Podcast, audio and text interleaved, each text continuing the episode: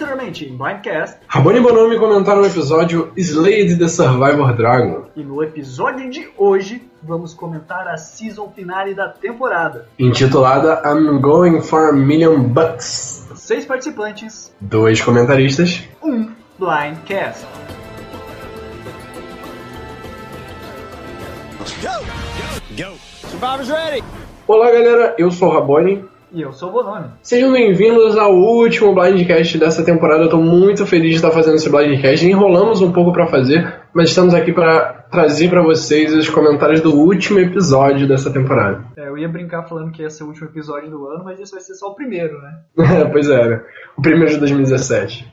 Isso. E hoje a gente não vai ler os comentários, porque primeiro que né, já faz um tempinho que a gente não lê todos os comentários.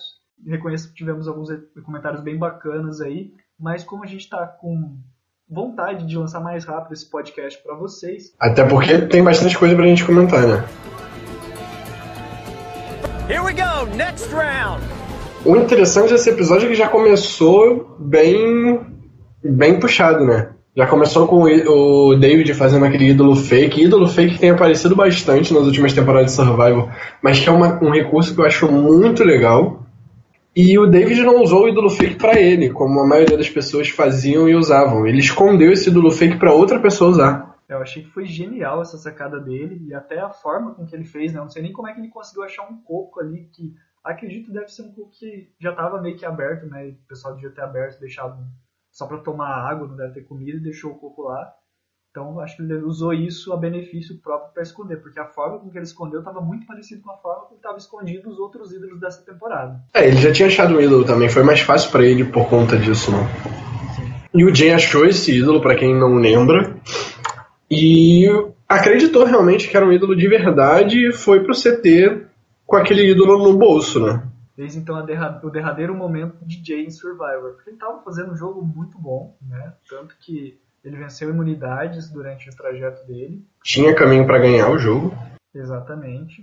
E aí nós fomos pro desafio de imunidade, um desafio de imunidade muito legal, onde eles tinham aqueles obstáculos para poder pegar as peças do quebra-cabeça. E no final teve um quebra-cabeça muito maneiro. Eu, eu, tô, eu gostei muito dos, dos desafios dessa temporada. Eu achei que eles fugiram muito do clichê. E esse desafio do quebra-cabeça em que você tinha que montar um morcego e um morcego pendurado, eu achei muito legal, sinceramente.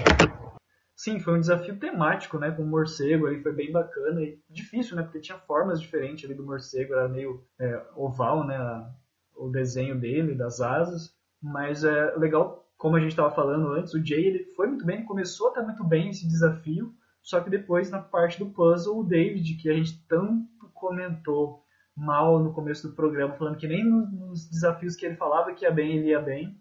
Agora ele foi lá e ganhou a imunidade que teve justamente é, a recompensa, né?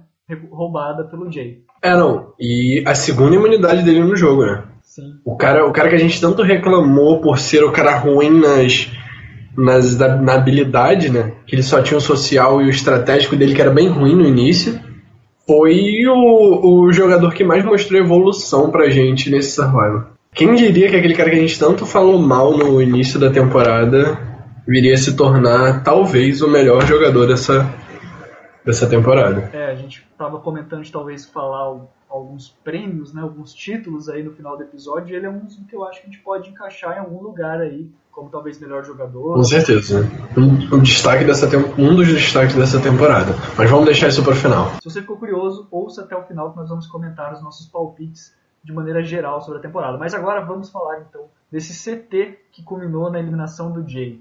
Cara, eu acho que ele não tinha muita saída ali naquele momento, né? O Jay foi um jogador muito bom também dessa temporada ele se destacou bastante, ele tinha muita chance de ganhar se ele chegasse na final. Então, é, ele não tinha muito recurso. Ele tentou fazer jogada quando ele foi pro banquete com o David e com o Adam. Ele tentou mirar no Brett, jogar o Brett debaixo do ônibus, que para ele qualquer saída é uma saída. Ele podia ganhar mais duas imunidades, chegar na final e ganhar um milhão. Ele tinha que arrumar a saída dele ali. E como a gente já falou em episódios anteriores, ele estava jogando como agente livre. Para ele era ele na final e o, os outros, e os outros são os outros, entende? Pra não falar tipo palavrão aqui. Mas eu acho que ele fez a última tentativa dele. Confiou demais no ídolo, foi uma jogada boa pro David, mas ele tentou. Ele tentou, ele não morreu, ele não, tipo, ficou esperando atirarem nele. Ele tentou, tentou, tentou até o último instante, mas infelizmente não deu. É, como a gente comentou nos blindcasts passados, o Jay foi aquele jogador que não naquela pegada de ah, desde que não seja eu, beleza, que é muito conhecida pela Sandra, que também fazia esse jogo. Mas ele, ele pensava cada episódio, tentava cada episódio uma nova solução. Eu considero até que ele teve um trabalho muito mais difícil do que o winners de temporadas anteriores. Só que infelizmente ele acabou sendo eliminado. É, o que eu questiono muitas vezes é que ele tentou justamente fazer um jogo ali junto com o David e com o Adam. Eu não sei se talvez seria a melhor escolha para tentar livrar é, ele do, da tocha apagada, mas né, acabou que não sei se ele era, de fato usou o ídolo, acho que ele acreditava de fato que era um ídolo de imunidade, mas por confiar no Adam e por confiar no ídolo, acabou sendo eliminado e de certa forma tomando um blindside. Sim, mas também não tinha muita saída para ele ali naquele momento, né? Ele ele ia sair por que lado? Ninguém queria jogar com ele com o Brett. É burrice jogar com ele com o Brett nesse momento do jogo. Então ele tinha que tentar uma, uma maneira em que não fosse ele, sabe? Ele tinha que tentar uma maneira de chegar no F5. Quando ele chegasse no F5, ele pensaria numa maneira de chegar no F4. E é assim que ele estava jogando. E eu admiro, eu admiro isso no jogo dele. É, mas esse é justamente o grande problema de você jogar um episódio por episódio, porque se você chega numa situação como essa, onde você tem um grupo ali muito fechado, que nitidamente tinha, é, você acaba ficando sem opção, tipo, é, é, você ou você. Eu não acho que seja demérito, justamente jogar episódio por episódio é ruim, sem pensar no futuro, sem pensar em como eu vou chegar na final. É bom você ter um plano de jogo, mas no caso dele, ele estava sobrevivendo. Era ele o eliminado sempre. Era para ser ele o eliminado e ele dava um jeito de sair.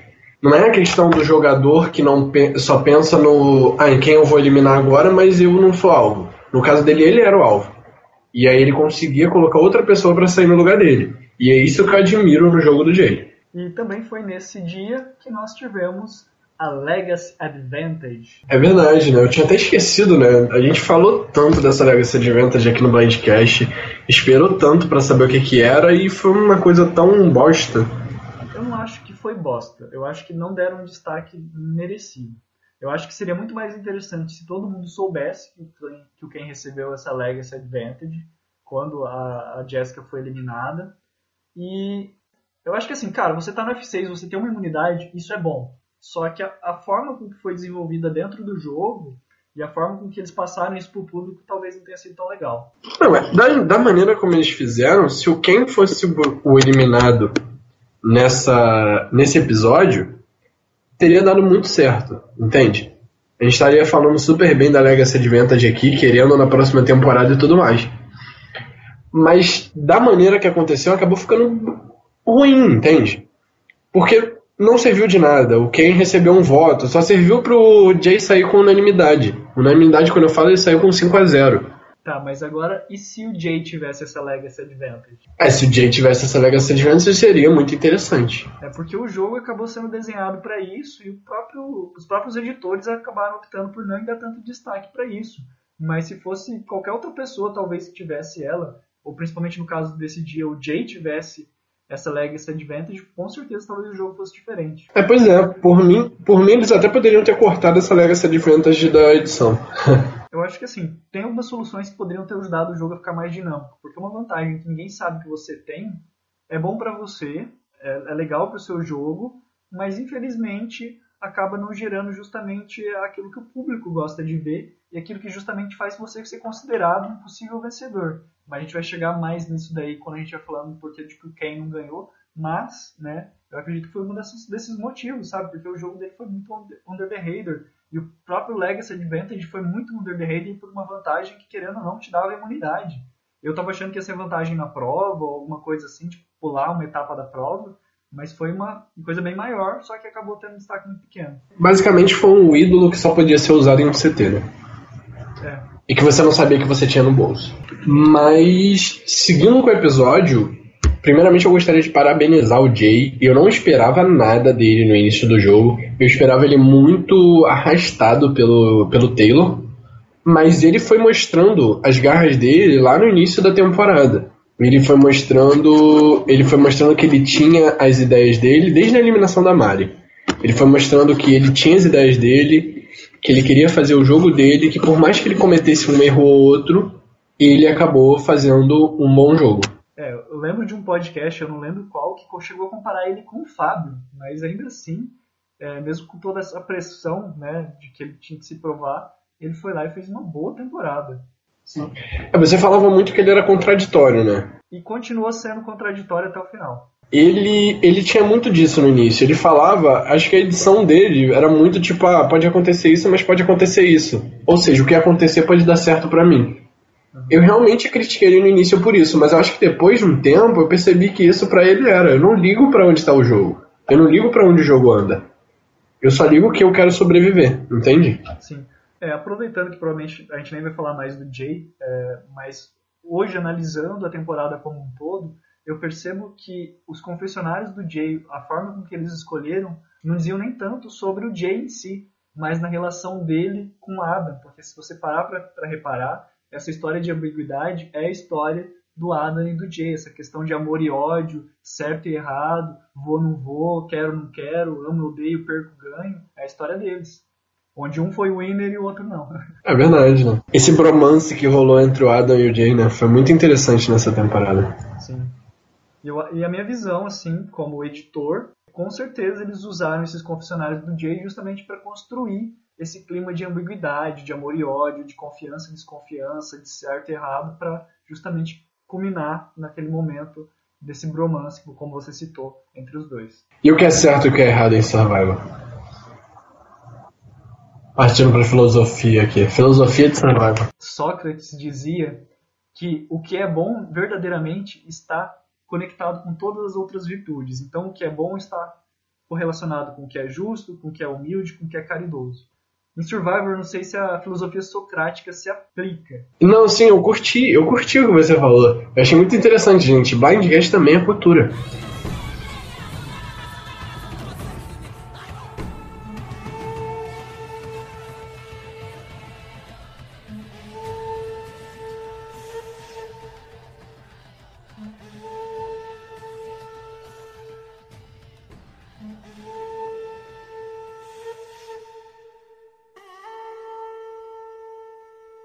Continuamos com o Jay saindo, obviamente. Você tira o, o, a ameaça em provas. Só que você ainda mantém quem, por exemplo? Que é um cara que tem capacidade para ganhar todas as provas e para mim, até o episódio passado, tinha capacidade ainda de ganhar o jogo. Você mantém David, que estava até então sendo comentado como uma das maiores ameaças ao lado de Zeke. Você mantém Adam com uma história Óbvio que a maioria das pessoas não sabiam, só o Jay sabia, mas ele poderia se, mas ele poderia se utilizar para conseguir é, votos contra o Adam, né, para eliminar o Adam. Você tem a Hannah, que querendo ou não teve uma influência muito boa, tanto que foi o que ela mostrou lá no conselho final. E você escolhe eliminar o Jay né, em vez de outros personagens que também eram muito bons. Ah, cara, mas eu acho que era uma decisão muito difícil. Eu, eu conseguia ver um caminho de vitória para todos os seis finalistas desse F6. Entende? Então eu acho que qualquer eliminação nesse momento é justificável. E eu acho que o Jay tinha que sair meio, porque se enrolou tanto para tirar o Jay que se você enrola mais um pouco, talvez ele chegasse na final e provavelmente ia ganhar o jogo. Sim, sim.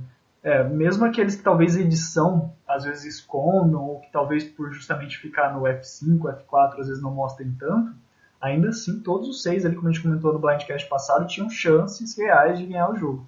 Tinha um caminho traçado para chegar ali. E falando em caminho, cara, teve um player que traçou um caminho ótimo, que foi imune nos três últimos CTs e ainda assim não foi campeão. Mas vamos falar mais disso antes, mas agora vamos falar de, da primeira prova que ele ganhou nessa reta final. É, que ano anterior ele foi imune pelo Legacy, agora o Ken ganhou essa prova chamada Draw the Line, onde os participantes tiveram que atravessar uma série de obstáculos na água e depois de transportar as peças do puzzle resolver, né, esse puzzle que tinha a palavra que eu achei um pouco irônica agora que é o seu resultado, que era justamente not a participation trophy. É, ironia dramática, né? Ironia do destino. Não, é, é, a questão da ironia dramática. Se você for assistir esse, esse episódio novamente, é nesse momento que você vai sentir a ironia dramática. Porque você vai perceber que o Ken pega essa palavra, Not Participation Trophy, e no final do episódio ele vai ganhar um troféu de participação, né? Pois é. Pois é. Mas é a vida, né? É assim que Survival funciona.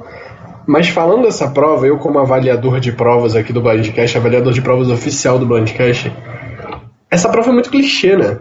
É uma prova que sempre tem, em Survival sempre também é exagero, mas aparece muito, mas uma prova bem divertida de se assistir, porque é uma corrida, mas não é uma corrida de tipo, ah, vamos ver quem chega primeiro ali. É uma corrida com obstáculos e obstáculos muito legais, que você vê as pessoas tendo que rodar em torno de, de troncos, no caso, passar por debaixo da, de troncos na areia. Eu acho essa prova muito divertida. Sim, é uma prova divertida, né? Rabone Medeiros, marca registrada, todos os direitos reservados, é, avaliador de provas. É, mas eu acho complicado, sabe? Eu gosto de provas muito difíceis eu, e por mim, assim, obviamente só como fã falando agora. Eu gostaria de ver provas extremamente complexas, com, que, já, que já teve várias provas assim, tipo, no, no, principalmente na última prova. Só que eu acho que deve ser complicado. Por exemplo, você chega no dia 37, você é da produção. Você teve uma prova difícil no dia 36, no dia 39, no dia 38 você vai ter outra prova difícil. Você tem que pensar muito no desgaste dos participantes. Então, mesmo que às vezes o final ou alguma parte seja mais fácil ou envolva puzzles e, parece, e pareça né, mais desgast, menos desgastante, é, é uma coisa que a gente tem que refletir. Né? Não dá para ter uma série de provas muito desgastantes nos últimos dias, depois de 30 dias se alimentando mal. Né? É, pois é, né? É, aí ganha o cara que tem o melhor preparo físico. Pré. Pré-survivor, entende? O Ken já devia ter resistência maior e aí conseguiu se manter ainda um pouco forte, mesmo que ele, ele perca muita coisa, não estou dizendo que o Ken é Deus, mas ele, ele acaba conseguindo resistir mais depois de 39, 38 dias no caso, é, no jogo. 37, na verdade, é verdade. Uma das coisas que eu não, particularmente não gostei muito, eu não sei como é que seria se talvez tivesse uma evacuação, não sei nem se eles pretendiam que alguém fosse evacuado ou desistisse no meio do jogo, né? Mas querendo ou não, a gente teve ali uma série de desafios que foram tipo nos, nos 3, 4 últimos dias de Survivor. Eu acho que isso acaba sendo pesado, não sei. É, desde o dia 33, o Zeke saiu no dia 33, e do dia 33 até o dia 39 tivemos eliminações. 39 no caso do Conselho Tribal final. É, então nesse ponto eu falo assim, poxa, lembra quando a gente tinha tipo leilões, quando a gente tinha outras coisas que aconteciam nesses meios dias assim, que deixavam muito mais dinâmico. Então, sei lá, eu acho que poderia ter saído mais gente antes, ou ter mais episódios na temporada, ou ficar tipo, 47 dias, não sei. É, e o mais engraçado é que, tipo, do dia da saída da Jéssica, que foi aquele CT maravilhoso que eles tiraram pedras, até a eliminação do Zeke foram três dias. Então eles tiveram três dias para se recuperar dessa eliminação cabulosa e depois uma sequência de seis dias com eliminações para tirar todo mundo do jogo. Pensando do lado da produção, eu acho que ficou uma coisa tipo assim, não pela quantidade de participantes, mas por ser a reta final do jogo, acho que eles quiseram deixar o jogo imprevisível no sentido, olha, não vamos dar tempo para eles pensar, vamos colocar desafio depois de desafio, para eles nem pensar muito, nem, nem ter tempo de fazer aliança, já ter que mandar alguém embora e no outro dia de novo, para ir revirando todo dia antes de eles conseguirem se estabilizar. Acho que essa pode ter sido a ideia que eles pensaram na hora de, de programar essas provas mais para o final. Pois é. Tem Real Life aqui no Rio de Janeiro que dura mais tempo do que essa reta final de Genex e Millennium. Todas as inscrições com Rabolim Medeiros. e aí, quem ganhou essa prova, como já dissemos antes, ele ganhou Not a Participation Trophy. Numa prova que a tinha um puzzle no final, ele mostrou que ele tinha inteligência também. Ah, hum, ah o Bonome ainda está apaixonado pelo Ken, gente. A temporada já acabou, mas ainda há a paixão do Bonome, Bonome pelo Ken. Não queria falar nada, mas nosso casamento vai ser. Eu com a Hannah, você com quem? Isso aí. a gente só pega runner up, né? Podia ser o Adam, poxa. Não, o Adam, o Adam é too mainstream pro meu gosto. E aí, quem ganha essa prova vai com imunidade para F5, apesar de que eu acho que não fosse essa, essa imunidade não, não fosse tão necessária para ele assim. Assim, concordo e discordo. Não sei se talvez a, a Hannah e o, o Brief talvez quisessem eliminar o Ken por ele ter ganhado muitos desafios, talvez ser uma ameaça. Acho que talvez eles fossem se focar mais no David. Mas é uma coisa que a gente estava justamente falando. Todos os seis que chegaram no F6 e todos os cinco que chegaram no F5 e assim por consequência tinham um caminho para ser campeões, né, para serem solo survivors. Mas um dos que eu acho que foram mais injustiçados durante toda a temporada foi justamente o Brief, porque ele tinha muitos amigos ali no júri, ele estava fazendo um jogo bom, ele estava participando lá dos blindsides desde a Michaela e antes, né? Ele estava fazendo um jogo meio under the radar, né? Não só pela edição, mas aparentemente sem querer se expor muito, até porque obviamente estava uma uma briga de cachorro grande ali entre os participantes que estavam querendo mais destaque, entre eles o Zink e o David, como a gente citou, como eu citei agora há pouco, né?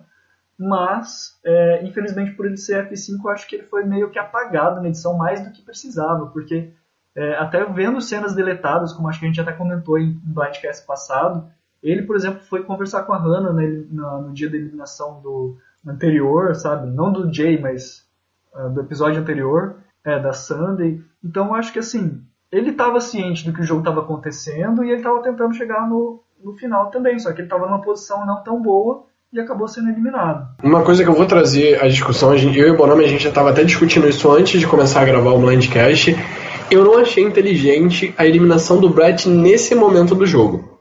Eu admiro o jogo do Brett, eu acho que o Brett realmente fez um jogo bom, mas eu não acho que ele seja uma ameaça maior do que o David, por exemplo. E eu acho que ao escolher eliminar o Brett, a Hannah foi para meio que para sorte de talvez acabar enfrentando o David na final.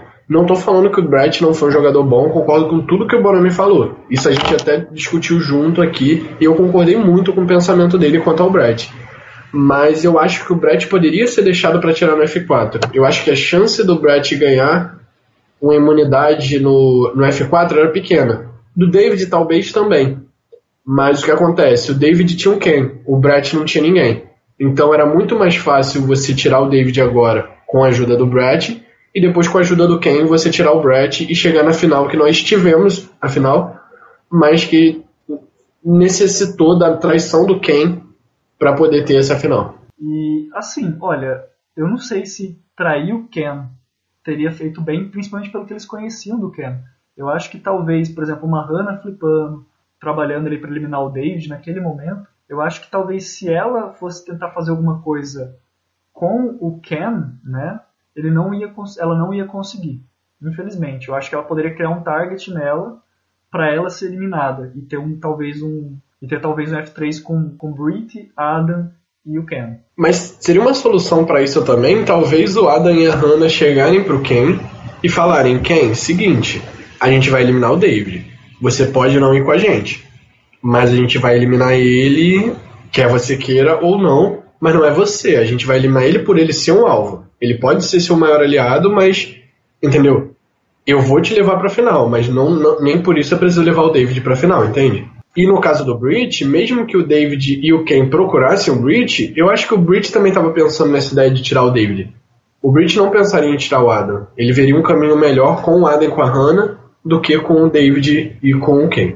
Mas assim, eu não sei, sabe? O Ken poderia pensar em coisas, dentre elas, inclusive, tipo, o que me garante se eu não vencer o próximo desafio que eu não vou, que eu não vou embora, sabe? Que eu vou para casa. E, e, querendo ou não, uma coisa que eu até comentei contigo em off. O Ken, ele tinha, como a gente já falou, todos tinham chance de ganhar, mas, cara, se fosse numa temporada até tipo Season 20, com certeza o Ken seria ganhador com, todos os votos. É, isso é verdade. Mas se a gente discutir com, com mais calma lá na frente, eu tenho muita coisa para falar do Ken, muita coisa boa para falar do Ken também. É, mas eu ainda, eu ainda bato na tecla. É muito do, do Seed Survivor. Nós que somos espectadores, e a gente que tá aqui no Blindcast, que a gente tem que falar, tem que. É, como é que eu posso dizer? Qual é a palavra? A gente tem que ir um pouquinho mais além. Né? Não, não, o que eu tô falando é imaginar. Como é que se fala? Hipóteses. Hipótese, tá. Quando você cria uma hipótese, você faz o quê? Você hipotetiza. Peguei um sinônimo, mas não é o que eu queria. Mas enfim. A gente aqui no Blindcast tem que palpitar, tem que dar opinião sobre o jogo, o que a gente acha e tudo mais. Acaba a gente criando vários seeds no jogo. Mas a gente nunca sabe o que aconteceria de verdade se a Hannah tivesse ido com Ada. Eu acho que a Hannah deveria ter ido com Ada, eliminar o David e deixasse o Brit para a próxima. Mas no final acabou dando certo o que ela fez e conseguiu chegar na final, a final que os três queriam. Os três não, né? Que o Adam e que a Hannah queriam. É, eu vejo assim, com, com calma, assim, que o Brit foi, como eu já comentei, meio apagado na edição. Eu acho que se ele tivesse sido um runner-up, talvez a edição dele fosse muito melhor.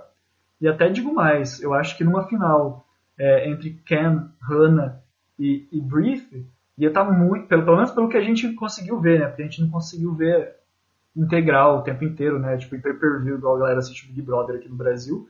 Mas a gente não conseguiu ter, né, essa, essa visão completa. Mas tendo essa visão parcial, eu acho que o jogo ficaria muito mais aberto se fosse esses três que eu citei, né? O Ken, a Hannah e o Bridge. Seria a final mais disputada, na minha opinião. Mas mesmo com o Adam, com o David ou com o Jay, ainda havia possibilidade de vitória pro Bridge porque, como eles falaram, ele tinha muito amigo no júri. Exatamente. Apesar de eu achar feio essa coisa de ganhar voto por ter amigos no júri, mas faz parte do jogo, né? Eu acho tão feio quanto você falar que você tem um problema na sua família. Ah, é, isso é verdade. Mas vamos falar sobre isso mais pra frente. Nada de spoiler. vamos lá então. É, e seguiu o jogo, né? O Bridge saiu, parabéns também ao Bridge pela participação. Eu tô elogiando todos os participantes dessa temporada, porque eu gostei muito da participação. Dessa temporada teve, assim, eu acho que, se duvidar, uns 16 participantes muito bons que eu até gostaria de ver em outras temporadas. Uns 20, né? É, é que tem alguns que a gente não conseguiu ver tanto, né? Tipo, a própria Lucy. A gente tipo, foi ver ela só no episódio que ela foi eliminada. A Sunday, tipo, tava fazendo uma coisinha legal a Rachel, First Blood também. Então, tipo, eu não tenho como falar, tipo assim, ah, os 20 foram bons, mas a gente teve boas visões daqueles que a gente não conseguiu ver muito, e dos que a gente conseguiu ver, a gente viu muita coisa boa. Com exceção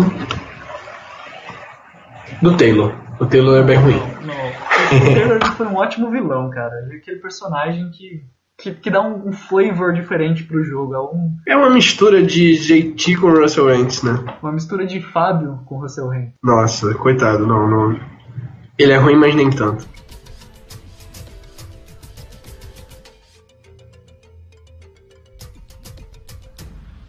Seguindo a próxima, o próximo desafio de imunidade é um que eu curti muito. Não sei se já rolou em Survival, não consigo lembrar. Não me vem à mente aqui se ele já rolou em Survival mas é um desafio que eu achei muito divertido.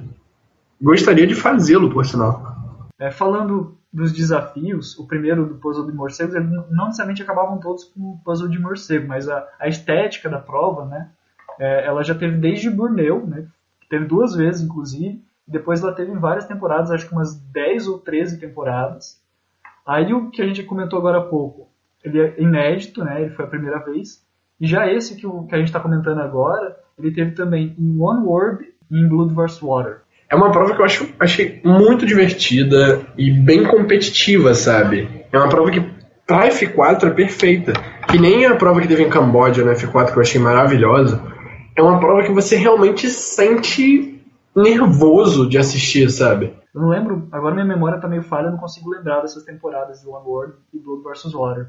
Mas eu acho que se fosse tão competitiva como foi agora, eu com certeza lembraria, porque em Millennials vs Gen X foi muito competitiva, tiveram muitos empates, foi uma coisa de torcer e de cara, quero, quero que ganhe, vai lá, quem você é um mito, eu sou seu fã. É, não, mas é... o Adam começou com uma estratégia muito boa, que foi a de colocar acho que 10 e deixar e esperar os outros se afundarem. Eu achei muito legal a estratégia dele, mas acabou que não deu certo, né? Ele quase conseguiu, né? Pois é.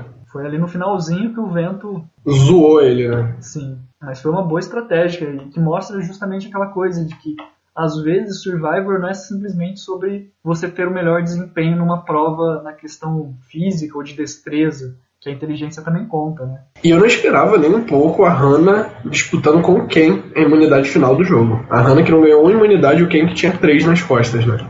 Olha, mas te falar, a Hannah também foi linda. Ela é linda, né? Mas ela foi ela é maravilhosa nessa prova, então acho que foi uma, uma coisa muito bacana, sabe? Tipo, querendo ou não, assim, para quem talvez não tenha ido tão fundo nos, nos números, o Ken, apesar de estar na tribo dos Gen X, teoricamente, pela, pelo ano de nascimento dele, ele é millennial, né?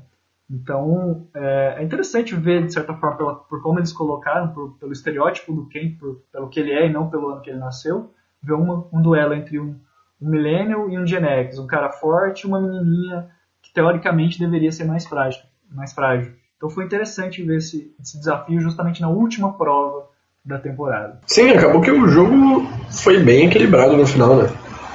Saindo o Millennium Gen X, o Millennium Gen X, o Millennium Gen X, praticamente. E ainda teve uma mulher na final para quem reclamava que é, as mulheres estavam sendo perseguidas. Ah, mas estavam, né? Foram três na. Não, quatro na Merge e saíram meio cedo. Michelle e Jessica.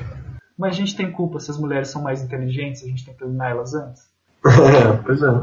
Apesar de que essa, essa temporada deixou a desejar um pouquinho em questão de cast feminino. Não, eu acho que desde o começo, cara, tipo assim, não 100% dos momentos, mas eu vejo, por exemplo, a Mario, segundo episódio, qual foi o argumento para eliminar ela? Foi justamente que ela é uma competidora muito boa. Então eu vejo que assim as mulheres, eu falei brincando anteriormente, mas de fato as mulheres foram focadas, principalmente as que eram que tinham jogadores, que eram jogadores ah. que tinham maior destaque, sabe? Mas tem gente como a Cici, a Fig, a própria Rachel que foi FB sem fazer nada no jogo. Entende? Ah, mas também tiveram homens, homens, ou será que teve? Não sei. É porque, é, é, homens assim, teve o Paul e o Taylor, que não fizeram praticamente. É, o Taylor ainda fez alguma coisa no jogo, mas o Paul foi o único que não fez nada, sabe?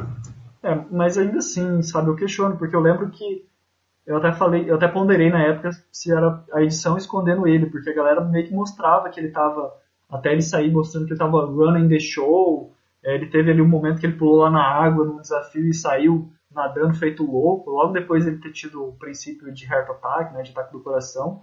Então acho que assim, a edição apagou muitos jogadores, o Paul acho que foi um que foi apagado, a Lucy quando saiu, você, tipo, você nem entende, poxa, ela nem foi citada nos episódios anteriores, nem teve confessionário e agora ela é o novo alvo da tribo, sabe? Então, eu acho que a edição escondeu muitos jogadores bons ou que poderiam ser considerados melhores, pelo menos. Mas e aí, o Adam não conseguiu, na estratégia dele, ganhar essa prova e foi pro desempate entre Hannah e Ken, que eu ainda tava torcendo pra Hannah ganhar. Imagina se ela ganha essa última imunidade, como eu já. Eu acho que eu já citei isso, não tô repetindo. Cara, isso é um IC muito maneiro, porque eu fico pensando qual que seria é, as pessoas que ela levaria. Será que ela seguiria com aquele papo que ela tava de levar os de levar o David e o Adam, tipo, os maiores ameaças junto com ela? Eu não acho que faria diferença, não. Acho que a única imunidade que poderia fazer diferença nesse jogo seria a do David.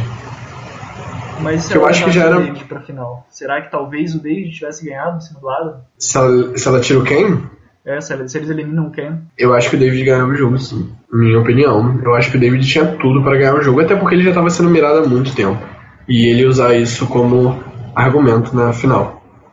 Se o Adam ganhou por imunidade, eu acho que. Talvez não por imunidade, seria disputado, mas eu acho que ele ganharia sim. Olha, eu sinceramente, pela edição do jogo, eu considero sim que ele foi um ótimo jogador durante a temporada, mas para ser sincero, eu não considero ele muito melhor do que o Adam muito melhor do que a própria Hannah e, e até alguns participantes que saíram antes ou bem antes. Então acho que assim, é, talvez tenham criado um target muito maior do que talvez ele merecesse, porque a temporada estava tão boa que eu não sei se tipo ele foi sozinho, a mente pensante em tudo, ou se ele tem todo esse destaque que o pessoal tá dando que ele tá falando que ele teve, sabe? Eu acho que ele teve um destaque muito grande, sim. Mas, enfim, vamos deixar isso para daqui a pouco. que a gente termina de discutir quem foi o melhor jogador dessa temporada. Quem? No final do Blindcast. Quem? Quem? Quem? Vamos lá. E aí, nessa prova, quem ganhou foi o Ken. Ganhou a quarta imunidade dele nessa temporada. Temporada que começou tendo imunidades bem distribuídas. O primeiro a ganhar duas imunidades foi o Jay, que ganhou só duas no jogo. E depois disso, deu mais, um, mais três pro Ken e mais uma pro David. Depois dessa sequência, que quatro, cinco jogadores ganharam imunidades, cinco jogadores diferentes ganharam as cinco primeiras imunidades, veio uma dobrada pro Jay, uma dobrada pro Ken, uma dobrada pro David e depois mais duas pro Ken para finalizar ele com quatro imunidades individuais nessa temporada. Fora a Legacy Advantage, né? Cinco imunidades. É, pois é, mas ele já tava. Não, ele não tava imune, é verdade. Ele passou os quatro últimos CTs antes da final imune, é verdade. Exatamente. Então, tipo, Vamos falar disso daqui a pouco quando a gente vai falando do FTC. Ou a gente vai falar já? Não, vamos falar primeiro da eliminação do David. Então vamos falar da eliminação do David. Eu fiquei bem impressionado. Eu já tava esperando a prova de fogo entre o Adam e o David. Eu já tava aguardando para saber quem ia ser o winner da temporada nessa, numa prova de fogo. Olha, uma disputa de winner numa prova de fogo seria muito interessante. E fiquei espantado, sinceramente. Eu acho que o, o Ken acabou perdendo muito dos argumentos dele da final por conta dessa decisão. Sim, infelizmente eu vou ter que concordar com você, porque apesar de achar que Ken não fez errado, a forma com que ele fez todo o argumento dele deixou um pouquinho a desejar perante o tanto que ele poderia argumentar, principalmente valorizando essa última jogada dele, que, que ele acabou deixando até se levar pelas palavras do Júlio em algum momento. E eu não acho que ele ganharia contra o David, sinceramente. Mas eu acho que contra o David ele poderia ganhar alguns votos justamente por esse discurso de eu sou o cara fiel. Eu sou o cara que leva o jogo não no pessoal, mas que leva todo leva, como é que eu posso dizer? Cara, ele era aquele cara que prezava, que tinha valores de honestidade, de amizade. Exatamente, exatamente. Eu, eu, eu, faço o jogo honesto. Então eu vou, vou deixar eles dois disputarem na prova de fogo. São ambos meus aliados, só que um já me defendeu muito mais e eu vou deixar os dois disputarem na, na prova de fogo. Eu acho que ele imaginava tanto que ele tinha chance de ganhar a final que ele acabou se deixando levar por isso. Eu não acho que ele tinha chance de ganhar a final, para ser sincero. Mesmo contra o David, eu acho que ele não ganharia. Mas pelo menos ele, ele teria um argumento para defender na final. E quando você está jogando Survival, você tem que seguir o teu argumento até o final para você não se tornar contraditório no, no seu tribunal final. Pela edição, mesmo sendo fã e torcedor do Ken, seguir ele no Twitter, né? Mas. Eh, eu vejo que assim, a edição não estava mostrando que ele podia ganhar, sabe? Começou com os flashes ali, mas quando entrou no, na merge, né, no, quando juntaram as tribos todas e, e realmente começou a pegar para capar o negócio, a edição dele ficou muito fraca. Daí eu falei, poxa, não tá com cara de quem vai ganhar, sabe? Tipo, ele tem potencial para ganhar, mas não tá com cara de quem vai ganhar. E infelizmente, eu, eu até comparando, então se você não assistiu a temporada 18, é, Survivor Tocantins, pula aí uns dois ou três minutos para frente. Pulou? Então beleza, vamos lá. Eu vejo o jogo dele parecido, dele e do David, muito parecido com o jogo do Fishback com o JT. Que os dois eles tiveram uma amizade muito grande. O JT foi levando eles pelas imunidades dele, pelos bons relacionamentos deles. Mas, né, quando chegou na final, lembro que no, no FTC final o, fizeram uma pergunta justamente pro Fishback se ele levaria o JT se ele tivesse ganhado na, na prova de na prova final, né? E daí o Fishback falou que não levaria porque ele era uma ameaça muito grande. E daí nisso tudo a galera toda votou no, no JT e ninguém votou no, no Fishback. Mas diferente do, do Fishback, o David levaria o Ken pra final. Mas o, o Ken não levou. É claro que tem suas diferenças. O Ken tá muito mais pro JT no ponto de que ele levou nos desafios, né? Mas o David ele teve também, assim como o Fishback, uma, uma, uma certa relevância, para não dizer uma relevância muito grande, no jogo social. A questão foi justamente eliminar, como você falou, eliminar o seu maior aliado no jogo. E o Fishback, ele perdeu todos os votos dele só dele falar que eliminaria o JT. E o Ken, ele fez justamente isso, ele eliminou o aliado dele e a galera começou então a olhar, opa, peraí, quem que é esse cara? E daí ele não soube, na minha opinião, argumentar tão bem no, no CT final. Pois é. E saiu o David. O, quem traiu ele e ele foi eliminado. E aí, participação do David nessa temporada para você, Bonani? Como eu já estava falando anteriormente, eu acho que ele foi um pouco overrated. Não acho que ele foi ruim. Eu acho que ele foi bom, ele foi muito bom. Só que eu acho que ele não está assim tão acima dos outros participantes da temporada. Eu não acho que ele está tão acima da Hannah, do Zeke, é, da, do, do, próprio Brief, talvez. Eu acho que ele não está tão acima do Brief. Ou do Jay mesmo. Ele tá, acho que talvez o Jay seja até melhor do que ele salve talvez algumas diferenças. Mas então acho que ele foi um pouco overrated, teve um target muito grande ali no, na reta final que assim, não que ele não precisasse ter, não que ele não merecesse ter, mas na minha opinião foi um pouquinho mais além do que realmente ele, ele fez na temporada. Mas uma coisa que não podemos negar é que tal qual Siri em Panamá, ele tem uma trajetória de superação muito grande, tanto socialmente, quanto estrategicamente, quanto habilidade de provas. Nos três, ele teve uma melhora gritante que eu acho que ninguém do cast teve uma melhora ma maior que a dele. Olha, foi inquestionável a evolução dele. Talvez a Hannah, que tinha ataque de pânico só de assistir prova no começo, né? Mas eu acho que a mais nítida mesmo, realmente, até pelo destaque da edição e pela ênfase que deram, foi a do David. Foi uma história de superação muito boa que eu gosto muito de ver em Survivor. Mas aí sai o David, Saiu Jay, saiu Bridge, sobrou quem? Ken, Hannah e Adam. Você esperava que essa final ia ser 10 a 0 Eu não achei que ia ser 10 a 0 porque eu achei que a Hannah fosse ter uns dois votos e talvez o Ken um ou dois também com boa vontade. Não, antes do FTC. Antes do FTC, qual era a sua opinião sobre essa final? É que assim, a edição da temporada inteira entrega muito, sabe? Alguns aspectos. Então, assim, sinceramente, 10 a 0 achei que não. Mesmo antes do FTC. Mas para mim já estava quase nítido que o Adam ia ser campeão. Cara, eu tava torcendo pelo Adam. Eu apostei no Adam como winner, gente. No Blindcast, no, no primeiro, antes do, do, do Survival começar, antes do primeiro episódio, eu apostei no Adam como winner e acertei muito a cagada, confesso para vocês. Parabéns. Obrigado. Pois é. Você apostou na Michaela, que até retornou na, te na temporada seguinte, ele não sabia disso. É, eu não sabia na época. Foi um bom palpite e talvez até acerte em Game Changers, né? Não sei se eu vou postar nela.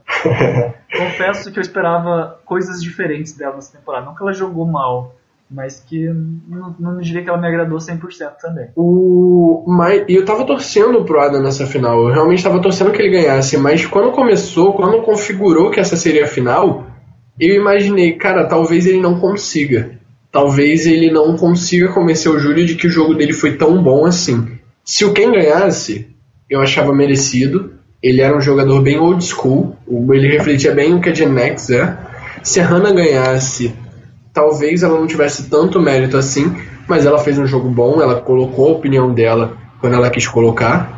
Apesar de que, como eu já critiquei na eliminação do Brad, eu não achei que foi tão inteligente assim, mas colocou a opinião dela, mostrou que ela veio para jogar. Mas eu, eu, se eu fosse júri, meu voto seria no Adam, porque eu acho que ele teve um controle de jogo estrategicamente maior. É, como eu falei, olhando pela edição, eu já não esperava nesse episódio que ele fosse ganhar de 10 a 0, mas esperava que ele fosse ganhar.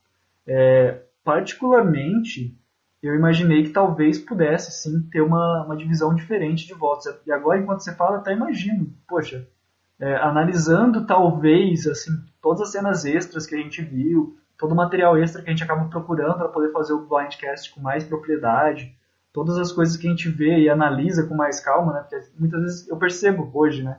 Que quando a gente não fazia o podcast, muitas vezes eu ficava preso só no CT, na parte final, e não considerava todo o episódio. E hoje, assistindo com mais minúcia, eu, eu consigo ver detalhes e coisas assim que antes a gente não via, né? Eu pelo menos não via. E talvez analisando tudo isso, talvez se não fosse pela edição um pouco tendenciosa para o Adam, é, eu chegaria a dizer que poderia ser qualquer um, ou quem sabe até talvez uma pessoa inesperada ganhar por uma divisão meio estranha de votos, quem sabe tipo 3-3-4, né? É, pois é. Eu achei que essa final seria muito mais disputada do que ela foi, porque 10 a 0 ninguém espera.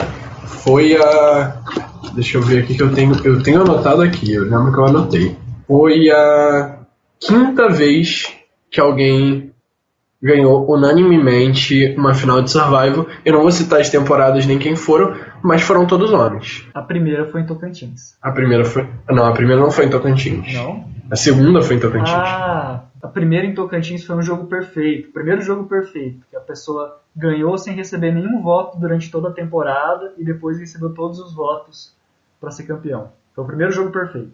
E todos homens, né, até agora. Exatamente. Mostrando como o júri de Survivor é machista. Brincadeira. Agora eles já sabem que Tocantins quem ganha é o cara que chega na final. é, pois Será é, deu spoiler. Um cara... Mas você já falou já. Já falou. Eu falei, mas eu deixei espaço pra galera pular. Ah, é verdade. Pois é. É, eu falei que foram todos homens, né? Na... Deixa eu ver aqui. Dessas finais, tem uma final. Tem uma das finais que é um homem contra duas mulheres. Será que foi em Tocantins? Será que foi em Tocantins? Assista e descubra. Pois é. é. O Adam foi o, o segundo a ganhar 10 votos. Olha aí, uma curiosidade interessante. Que recebeu mais votos do júri, no caso, porque foi o maior júri. No, nos três primeiros casos não tinham 10 pessoas no júri, então não tinham 10 votos para ser dado. Foi unânime, então o Adam tá aí junto com outra pessoa com 10 votos na final. E antes da gente falar de mais algumas curiosidades, eu acho que a gente poderia comentar um pouquinho mais sobre o Ken e a Hannah, né? Vamos falar do Ken e da Hannah. Então, Rabone, teça seus comentários aí sobre o Ken. Cara, você sempre falou muito bem dele. Eu, no início, não, não tinha muita tendência para torcer pelo Ken, até porque eu não curto muito torcer pra esse cara muito alfa meio. Eu sempre acabo, acabo não gostando muito desse cara que controla demais no desafio, mas não tem um estratégico tão bom. Mas no início eu fui vendo um jogo muito bom dele. Eu acho que o Ken, ele foi, assim como o David foi exemplo de superação, o, você, se você for traçar uma linha do jogo do David, vai estar sempre subindo. Na minha opinião, a linha do Ken é o contrário disso. Ele começou com um jogo muito bom, estrategicamente falando, obviamente. Ele começou com um jogo muito bom e só foi caindo.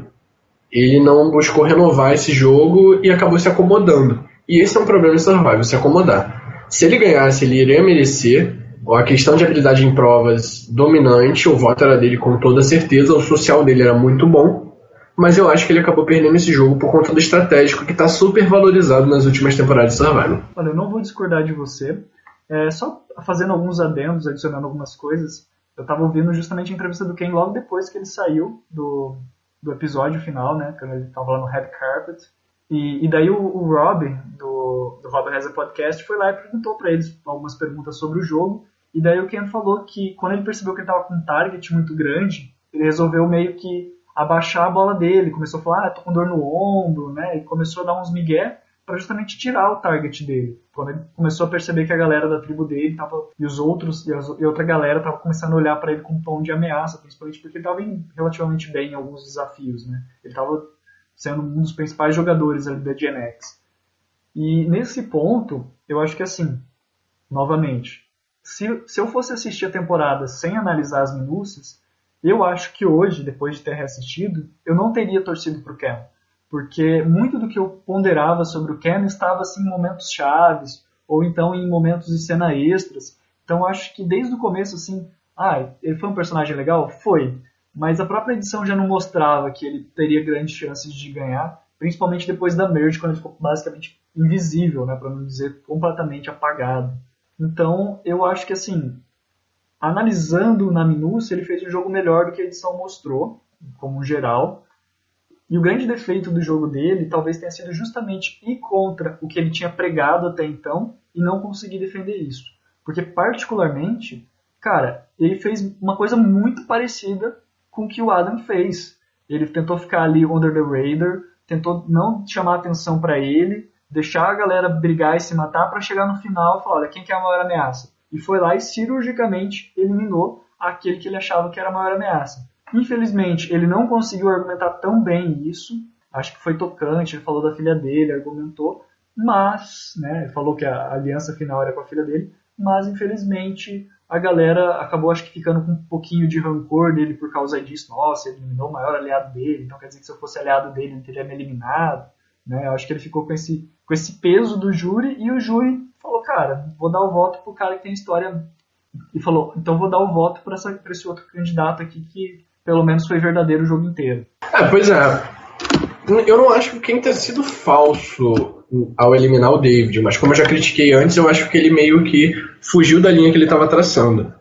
Ou ele tinha que ter sido mais estratégico antes de eliminar o David, ele tinha que ter colocado o jogo dele mais estratégico ah, em evidência, porque esse, esse lance de. Eu achei admirável, não sabia disso. Esse lance dele falar, ah, agora eu vou ter que me esconder um pouco. Mas esse é o problema. Se esconder um pouco, não demais, entende? Ele tinha que confiar mais nele e fazer o jogo dele, não seguir o jogo dos outros, que foi o que ele acabou fazendo um pouco. Entende?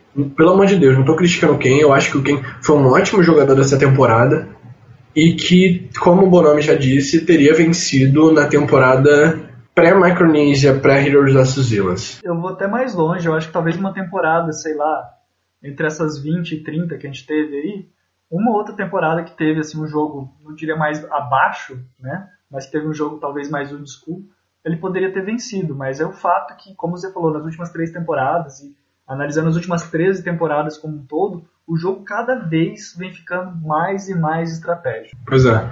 Foi o que eu falei, o estratégico vem sendo colocado em evidência. Mas admiro o jogo do Ken. A gente aqui no Blindcast sempre torceu por ele, sempre é, deu bastante evidência ao jogo dele. E parabéns pelo jogo que ele fez. Eu acho que ele merece retornar em outras temporadas de Survival, apesar da galera aqui do Brasil, da Survival Brasil, não curtir tanto ele. Vamos então para algumas curiosidades do Ken ou você tem mais alguma coisa pra falar dele? Olha, é, eu- eu- como você falou do Ken retornar, eu tava ouvindo algumas curiosidades, a gente vai falar mais curiosidades daqui a pouco, mas só pra dar uma atiçada, já que a gente já deu uma agora há pouco sobre o Adam, vou dar mais umas aqui sobre o Ken. Na verdade, sobre o Ken e a Hannah. Com eles, agora nós temos 20, exatamente 20 runner-ups que não tiveram nenhum voto. E, curios- e outra curiosidade, são 10 mulheres e 10 homens. Daria pra fazer uma nova temporada de Survivor só com participantes que chegaram na final e não ganharam voto. Tá aí, ó, CBS. Escutem, é uma ideia de temporada de Survivor. Apesar de que, se você for parar pra pensar, você leva aí Camboja também, né?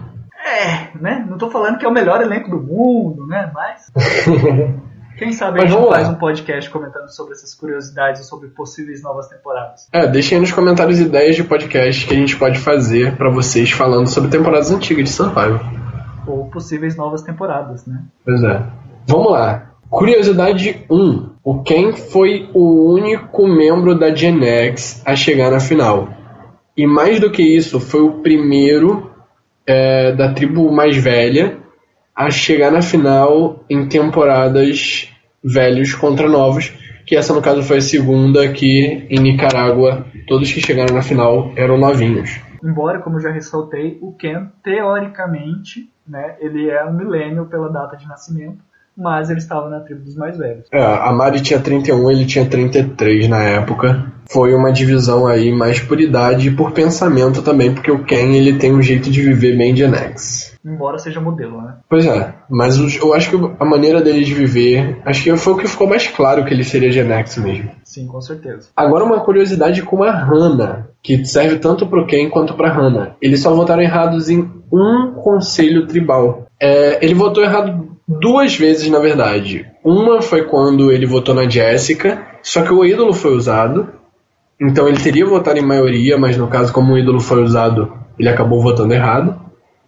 E na outra foi quando ele votou no Zeke e a Jessica acabou saindo na pedra. Mas essa aí a gente nem conta porque ninguém votou na Jéssica nesse conselho tribal. Então ele só votou errado em um conselho tribal. A Hannah votou errado no conselho em que a Michaela saiu, que o voto dela foi no Brett. E também votou errado no conselho em que a Jéssica saiu, que ela votou no Zeke, porque o conselho foi nas pedras. Exatamente. Outra curiosidade sobre o Ken, ele eliminou, ele votou para eliminar todos os homens da Gen X. Votou no Paul, lá na Gen X ainda, votou no Chris no início da merge, votou no Brit e no David no final da merge. Ah, Vocês que reclamam que só elimina mulher, aí ó, o Ken só eliminou homem. Não só homem, ele também eliminou as mulheres, no caso. Mas ele eliminou todos os outros homens. Ele eliminou todos os outros homens e todas as outras mulheres, deixa eu ver. Ele eliminou a Rachel, ele só não eliminou a Cici. O Ken, uma coisa interessante também, ele foi um dos que mais foi pro Conselho Tribal. Ele foi a 15 conselhos e agora ele está empatado com a Denise Stepley, Russell Hantz, Natalie White, Mick Trinan e o Spencer Bledsoe. Pois é, interessante, né? É isso levando só uma temporada, né? Porque tem pessoas que já participaram de mais uma vez e foram a mais. Mas contando uma temporada só, tem vários. Aliás, a gente pode até falar isso no podcast Game Changers, tem recordes que podem ser batidos. Mas levando em consideração uma temporada só, ele tá junto com as pessoas que mais foram a Conselho Tribal. É, no caso da Denise, ela participou de todos, né? Só que essa temporada teve mais conselhos do que a temporada da Denise, que foi Philippines. É, essa teve 20 participantes também, né? Milênios vs Gen X e a Filipinas acho que tem 18, não foi? Isso mesmo.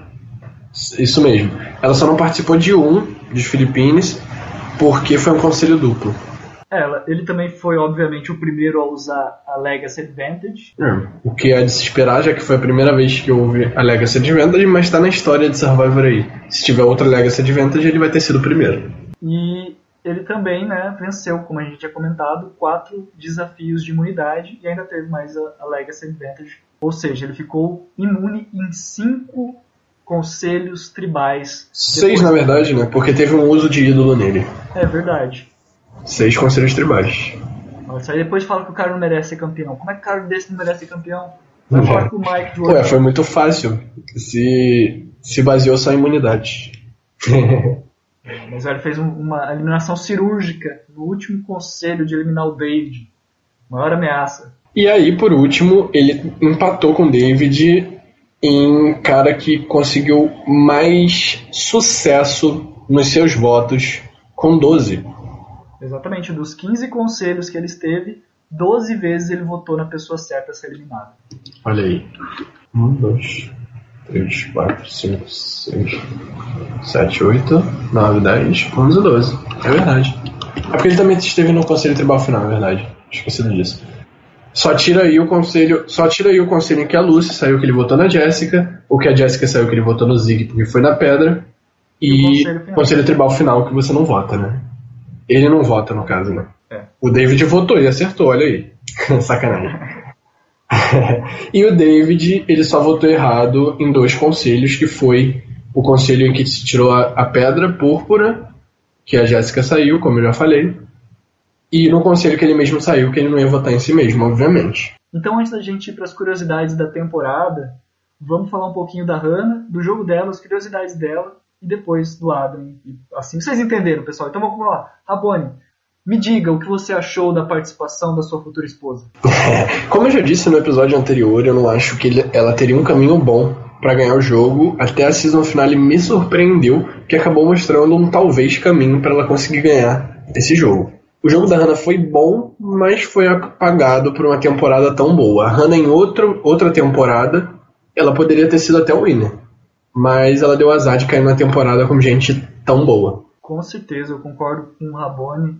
É, eu, não, eu sei que é errado falar essa frase, né? Concordar em número, gênero e grau, mas eu acho que sim, o Rabone está correto. Se fosse qualquer outra temporada, talvez, principalmente das mais antigas, quem sabe, ou talvez essas temporadas de meio termo, sabe? entre a temporada 20 e 30, ela poderia ter ganhado, sabe? Diferente do Ken, que seria um ótimo campeão nas, nas 20 primeiras, ela seria uma ótima campeã nessa, nessas temporadas do meio aí, quando a gente está reinventando o jogo. Só que daí veio o Adam com um jogo completamente, não diria tão novo, porque como eu falei, não foi tão diferente assim do jogo do Ken, mas que soube aplicar o golpe ali, momento a momento. Que acho que essa foi a grande diferença. Tô, era para falar da Hannah, eu tô falando do Adam. Mas acho que a grande diferença do Adam e do Ken é que os dois fizeram o mesmo jogo, mas o Adam ele foi eliminando voto a voto aqueles que eram maiores ameaças e deixou um para o final, que poderia tanto ser o David quanto o Britt, que também era considerado uma, uma ameaça boa, vídeo relacionamentos que ele tinha é, no jury. Já enquanto isso, como você falou, o Ken ele foi meio que, olha, não sou eu, não sou eu, então eu vou fazer esse joguinho de boa pessoa. Enquanto precisar, eu vou eliminar o meu aliado para ir para final sozinho. Então, essa é uma diferença. Enquanto a Hannah já ela já fez um jogo muito mais baseado, né, também no momento, mas sempre pensando muito à frente, diferente do Jay. Acho que essa foi uma das vantagens que levou ela até a final, porque diferente do Jay, a Hannah ela conseguiu ver um esquema macro do jogo muito melhor a longo prazo e conseguiu se aliar com as pessoas certas para chegar até a final. É, uma curiosidade que você disse é que se fosse as 20 primeiras temporadas, o quem ganhava. Se fosse da 20 a 30, a Hannah ganhava. E como é da 30 em diante, quem ganhou foi o Adam, né? Quando você valoriza muito mais o estratégico, né? Acho que é a mudança de survival que é muito interessante a gente ver três mentes tão diferentes na final, né? É, até ressaltando, o pessoal nos Estados Unidos, principalmente quem acompanha mais as repercussões em inglês, né? É, a maioria do público do, do Survivor, é, e eu falo daquele público mais leigo, que só acompanha pela TV, que não, não faz ad, que não faz essa, acompanha nos fóruns, tinha muita gente reclamando que o Ken não ganhou, porque tava todo mundo achando que o Ken ia ganhar, porque ele era o cara boa pinta, que vem do interior, que, que não, não faz mal para ninguém, fez o melhor, ele só votou no, no cara, no aliado dele pra conseguir ganhar o prêmio para ajudar a filha, sabe? Pois é, é a história romântica. Você vê, é o romance que o cara traz durante toda a temporada e acaba mostrando no final. Só que tinha um outro cara do lado dele que também tinha um romance para mostrar, né? e que para o júri acabou sendo muito impactante, muito mais impactante, principalmente porque, como eu falei, no caso do Ken, o pessoal acha que ele estava ainda com uma, um certo receio por ter acabado de, de, Poxa, ele eliminou o David, então acho que o pessoal votou muito com o coração nessa final e acabou dando o voto final pro, pro Adam em detrimento do Ken, principalmente não só por ele ter votado pro, pro David, né, teve outros vários motivos, mas acho que foi um dos motivos que a galera levou em consideração para não votar no, no, Ken, principalmente os aliados dele, dentre eles uh, o David e a Jessica. Ah, mas vamos voltar então pra Hannah? Não, quem é mais que legal? a gente, a gente sabe que essa, essa final, a- a- o meu maior foco de disputa seria entre o Ken e o Adam, acabou nem sendo. Mas vamos para as curiosidades da Hannah então? Por favor, qual é a primeira? Você me fala. Já que você quer uma curiosidade da Hannah, com a saída da Sunday e do Will, ela se tornou a única mulher e a pessoa mais nova do jogo. E posteriormente, no decorrer do episódio, quando o Jay e o Britt saíram, ela também se tornou a única membro da Ikabula no final da temporada. É, e outra curiosidade, ela votou. Eliminou todos os membros da Vanua pós-swap, fora a Cici, obviamente, que saiu no pós-swap. Eliminou a Michelle, o Chris, o Zeke e o David. E ele eliminou também os membros da Ikabula. Como ela foi a única Ikabula chegando na final, ela eliminou Brett, Jay, Sunday e o Will. E mais curioso ainda, em sequência, todos esses saíram. Saiu primeiro o Will, depois saiu a Sunday, depois saiu o Jay, depois saiu o Brett, e só sobrou ela no F4 como a única Kabula do jogo. É, no final, de certa forma, nós tivemos representantes das três tribos, né? Ikabula, Takara e Vanua. É, entre aspas, porque o, o Adam e o Ken foram da. Da, eles Takali foram juntos. Eles foram da Takali, mas depois que teve né, a, Ah. a mistura das tribos, que surgiu Sim, mais uma sim. tribo. Mas Só não teve nenhum representante da Vanua pós-swap. Exatamente. E por último, como a gente já tinha falado, meio que indiretamente, a Kena e o. A Kena. A Kena e o Rano. É, é o chip. É. E por último, como a gente já tinha meio que falado, mas não com to- todas as, as informações, né? O Ken e a Hannah foram o, o quarto casal, né? A quarta dupla a ser eliminada com zero votos no Conselho Tribal final. E o terceiro casal, né? Tem aí três casais, um homem e uma mulher, levando zero votos, e uma temporada, como eu já falei, que, que foram duas mulheres levando zero votos. E outra temporada também, foram cinco temporadas, na verdade, como eu já citei antes, e uma delas foi F2. Não vou, não vou dizer qual.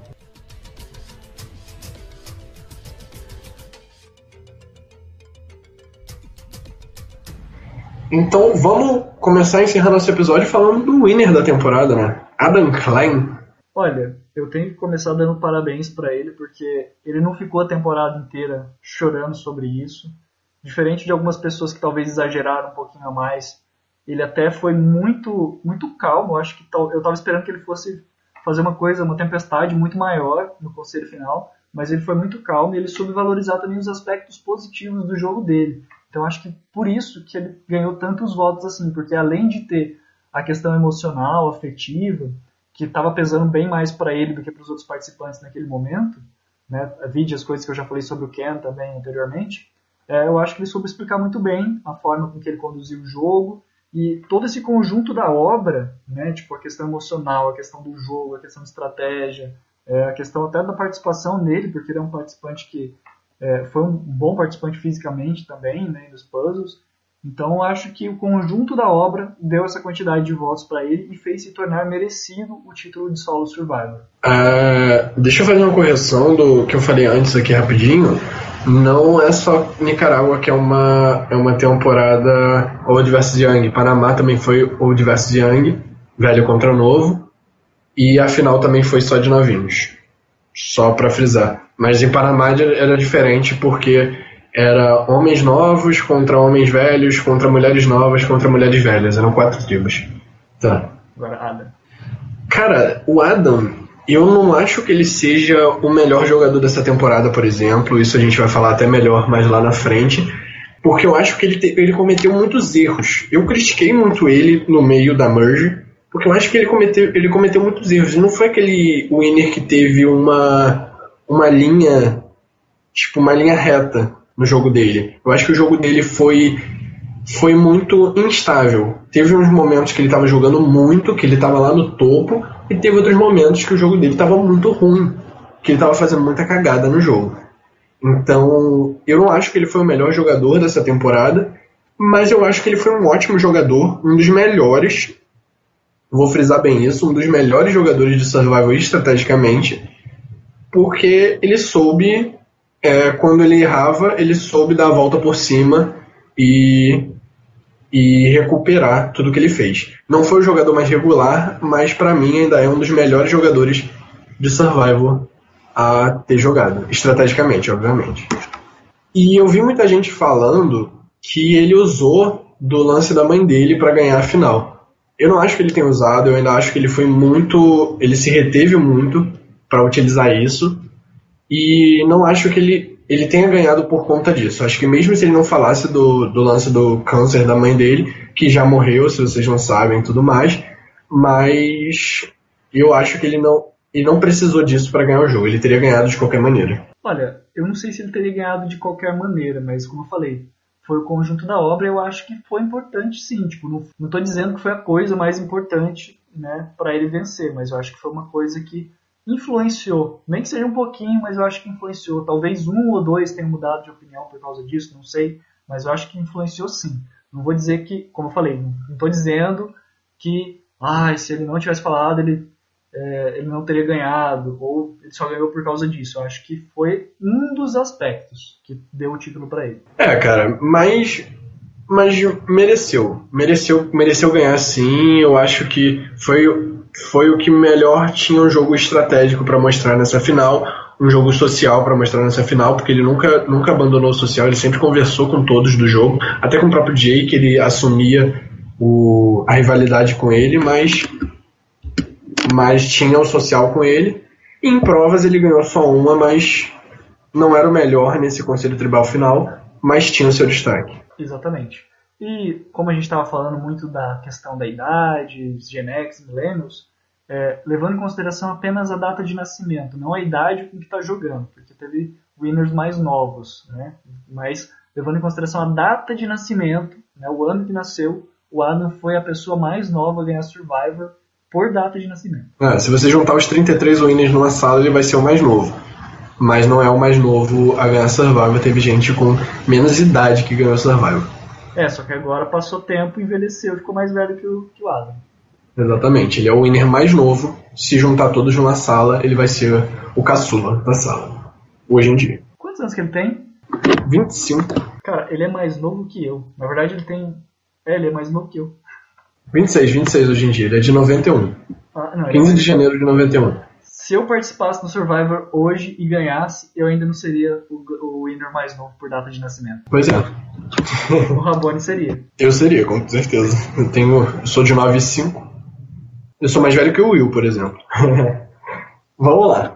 Os três winners de, de, das três temporadas que tiveram velho contra novo foram novinhos. Como a gente já falou, as finais sempre eram de novinhos. O Ken foi o primeiro a chegar na final da tribo dos velhos e não ganhou a temporada, então os três winners são novinhos. A gente estava falando que ele foi o segundo a ganhar com 10 votos, né? Teve outras pessoas que ganharam unânime, mas com menos votos.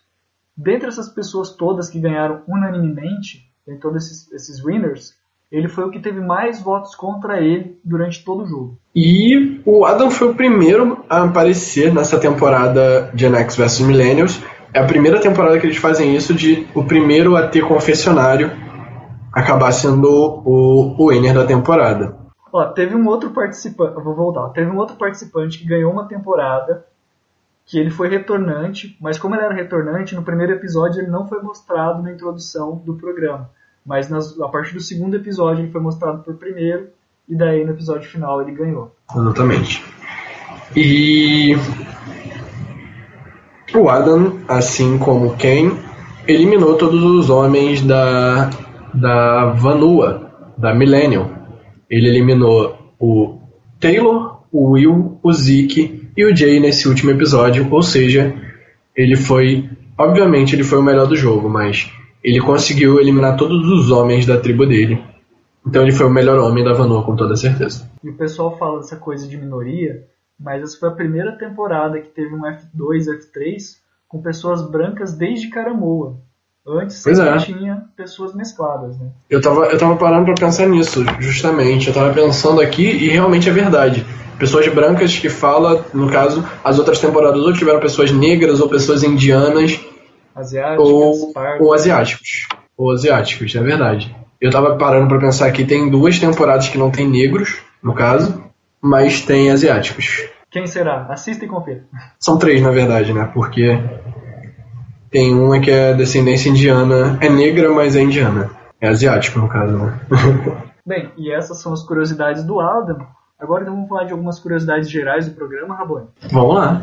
Nos primeiros episódios a gente estava dando muito destaque pro David ter muito confessionário. E devido à, à fragilidade, talvez, do jogo dele no começo, né, por, porque ele estava meio ruim ali no social e no físico, a gente acabou até não gostando muito disso. Mas claro que no geral, na história da temporada, foi legal. Mas, né, ele acabou tendo 56 confessionários no total da temporada. Enquanto o Adam, que foi o winner, teve 53 e os dois estiveram empatados com 8 no último episódio. E essa season empatou com Kagayan como a season que teve mais ídolos mal usados no, no jogo.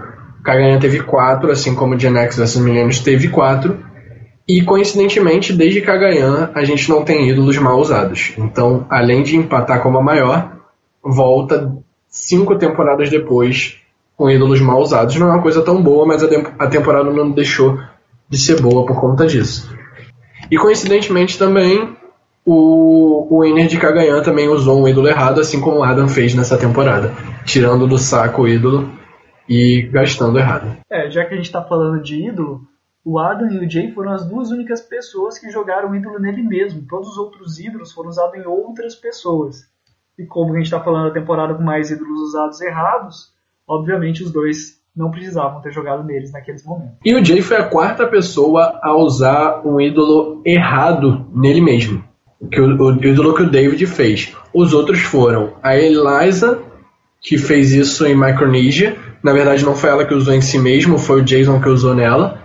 O Randy de Gabon e o Mike que usou no Will em Worlds Apart. E só fechando, né? A gente sempre fica falando, ah, quem que falou tal frase, que foi o título do episódio.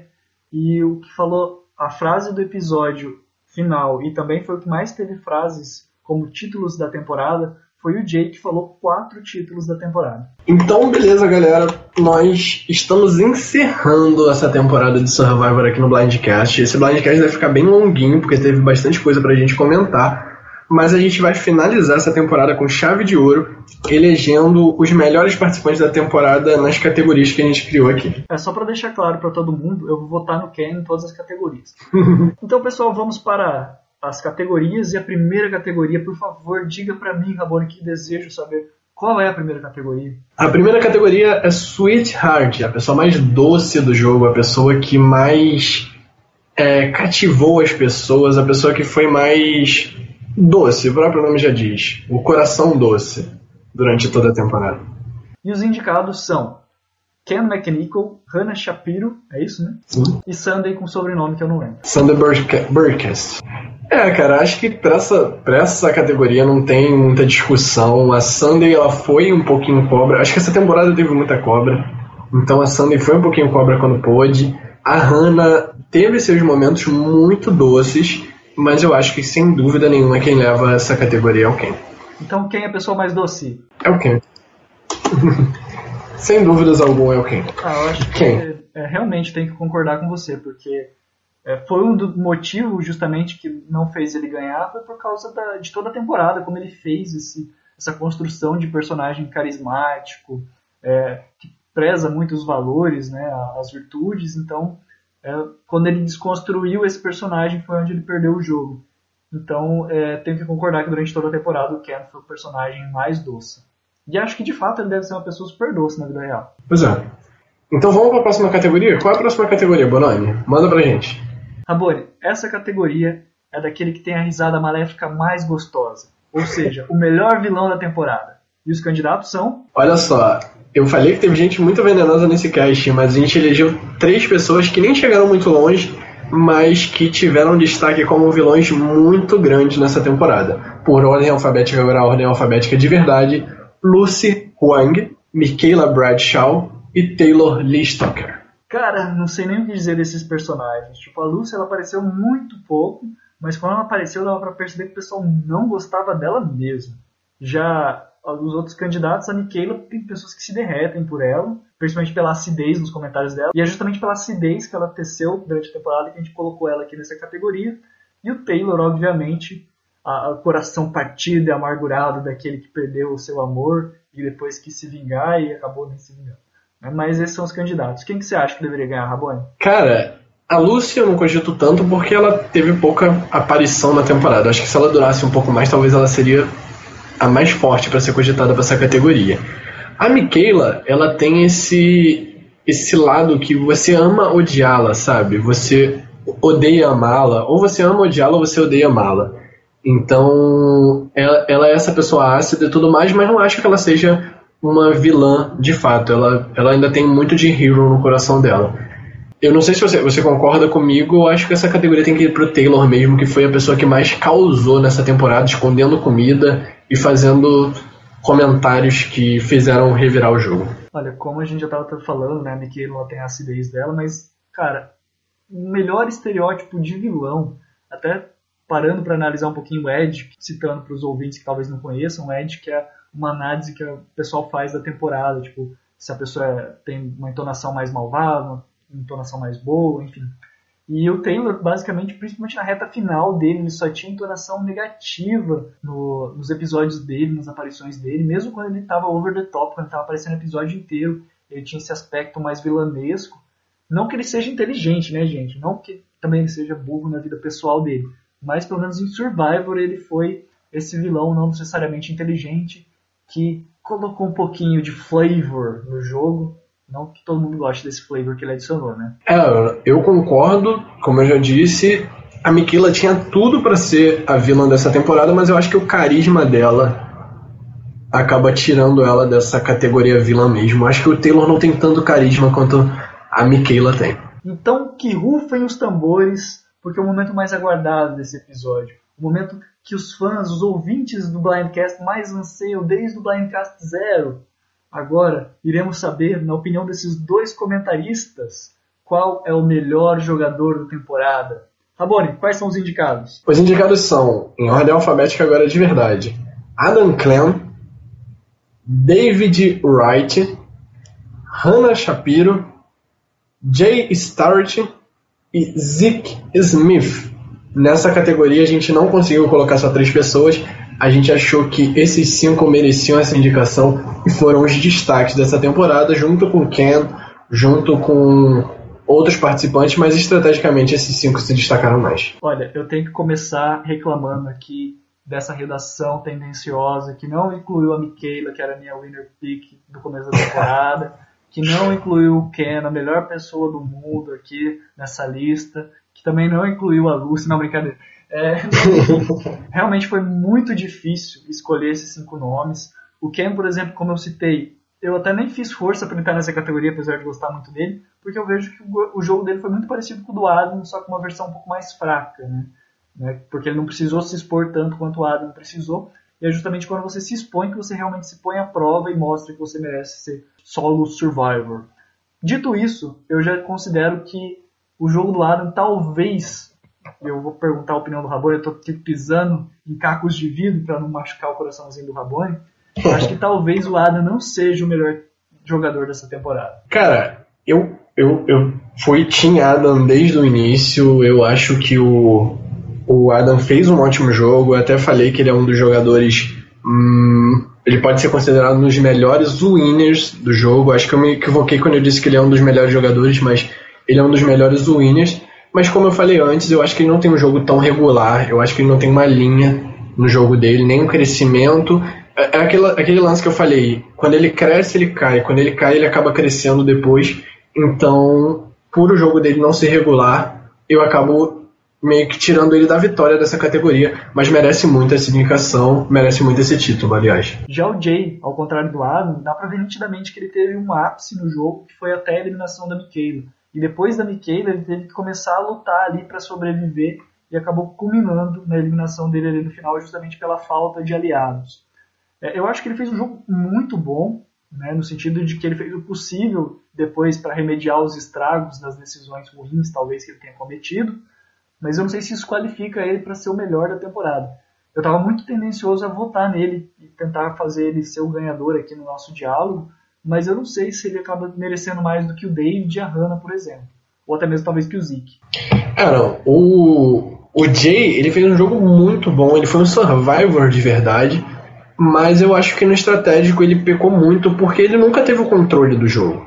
Ele fez um jogo muito bom, ele fez um jogo de survivor mesmo, um sobrevivente, mas ele nunca teve o controle do jogo. Então acho que nessa questão do estratégico, acaba pesando para ele, porque o social dele foi muito bom, o, a habilidade em provas dele é muito boa, isso é claro, mas nesse quesito estratégico ele acaba pecando um pouco, porque ele foi pensando mais em sobreviver e não em controlar o jogo, como hoje em dia uma temporada de Survivor exige. É, a gente até considerou o Jay numa categoria que a gente pensou introduzir, que seria justamente essa categoria de sobrevivente, né? Aquele que conseguiu se provar mais durante a temporada. E de fato, acho que vários episódios ele estava com target e conseguiu se safar da eliminação, seja por imunidade, seja por aliança, seja por qualquer motivo que a gente viu aí nesses vários episódios que ele teve ameaçado.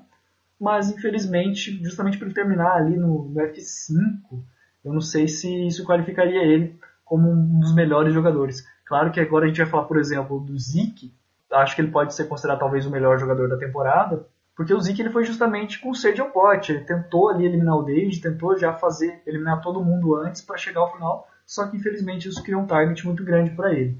É, no caso, vamos lá, a gente já tem o Adam eliminado, a gente já tem o Jay eliminado nessa, não exatamente nessa ordem, eu acho que se tivesse que colocar o Adam ficaria com terceiro lugar nesse, nesse ponto. Não sei. O Jay talvez, na, na minha lista no caso, vamos lá.